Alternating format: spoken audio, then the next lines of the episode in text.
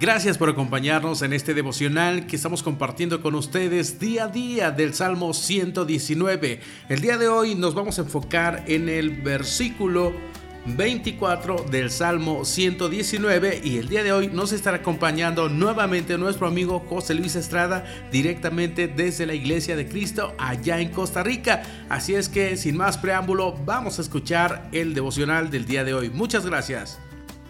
Continuamos con nuestra lectura del Salmo 119. Versículo 24. Tus estatutos son mi deleite, son también mis consejeros. Desde el versículo 71, el Salmo nos muestra que parte del propósito de todo lo que Dios envía a nuestra vida expone nuestra debilidad e incapacidad, es decir, nos humilla. Es un regalo de gracia que nos enseña a poner atención a su palabra. Personalmente soy testigo de esto. No creo que alguien pueda verdaderamente saborear la delicia eterna y fresca de la palabra si no ha sido humillado y por ende reconoce que Dios es el Señor y nosotros dependientes, necesitados y amados por Él. Eso lo cambia todo. Parte de esa obra nueva que Dios hace es que permite contemplar su palabra por lo que en realidad es. Es un increíble deleite. Personalmente y quizás como tú, amo la buena comida.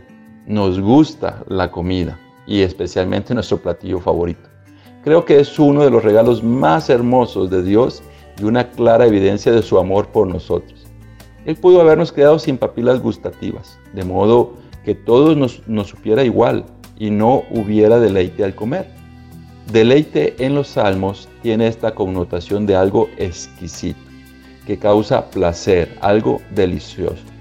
Ahora, la diferencia entre la delicia de la comida y la de la palabra es que la delicia de la comida, siendo honesto, después de mucho comer, uno termina cansado de comer el mismo platillo por varios días que ya no quiere saber nada de ese mismo platillo.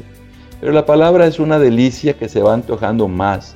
Y entre más consumes, más deseas, más grande se hace el Dios que ahí se nos presenta y más se nos estimula a seguir comiendo. Considera que desde Deuteronomio Dios nos recuerda que no solo de pan vive el hombre, sino de todo lo que sale de la boca del Señor. Deuteronomio 8.3. ¿Sabes cuándo es más valioso un platillo delicioso? Cuando estamos con mucha hambre. Cualquier comida nos sabe deliciosa. Por esa razón, en medio de las aflicciones, la palabra se disfruta más. Y cuando tienes una relación con Jesús y vienen momentos complicados, y ante la posibilidad de ir a otros lados o fuentes, podemos decir como Pedro, ¿a quién iremos? Tú tienes palabras de vida eterna. Esto en Juan 6:68. De modo que la palabra es para el alma lo que el agua fresca es para el atleta en medio de la carrera.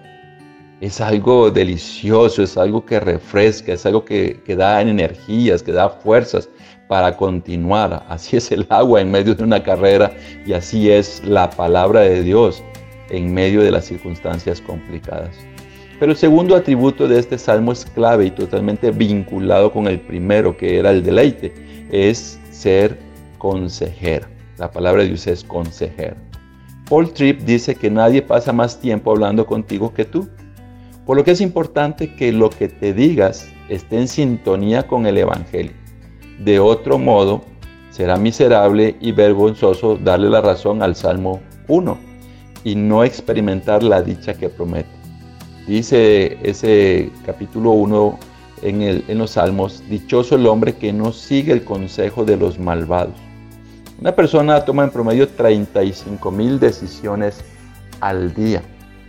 De ellas las toma nuestra mente, de modo que digamos automáticamente por ello es esencial desarrollar, estimular y perseverar en la lectura, meditación y memorización de la palabra.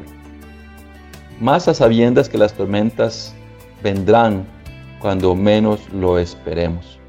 Ahora, si lees esto y la tormenta ya llegó, para exponer que no has construido bien, pero aún tienes pulso, Dios te está invitando a una deliciosa relación que te aconsejará para su gloria y tu bienestar de ahora en adelante. De niños habían comidas que no nos gustaban. Nos obligaban a comer ciertos alimentos. Y muchas veces renegamos, pero eso era esencial para nuestro crecimiento y nuestra sobrevivencia. De la misma manera, así llegamos a la presencia de Dios. No nos gustaba alimentarnos de la hermosa palabra de Dios. Es más, alguien nos tenía que estar recordando, lee la Biblia, lee la palabra de Dios. Se nos hacía difícil. Pero conforme nos fuimos alimentando y fortaleciendo la palabra de Dios, llega el momento en donde se convierte en una comida exquisita.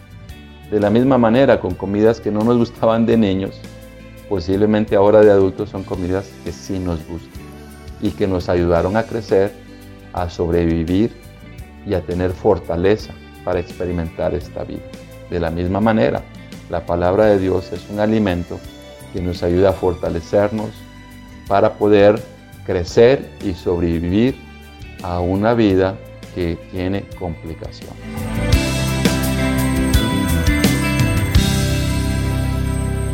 Muchas gracias por habernos acompañado a lo largo de este episodio, el día número 9. Esperemos que el día de mañana puedas conectarte con nosotros también y disfrutar de este tiempo tan especial de seguirnos alimentando con la palabra de Dios. Muchas, muchas gracias.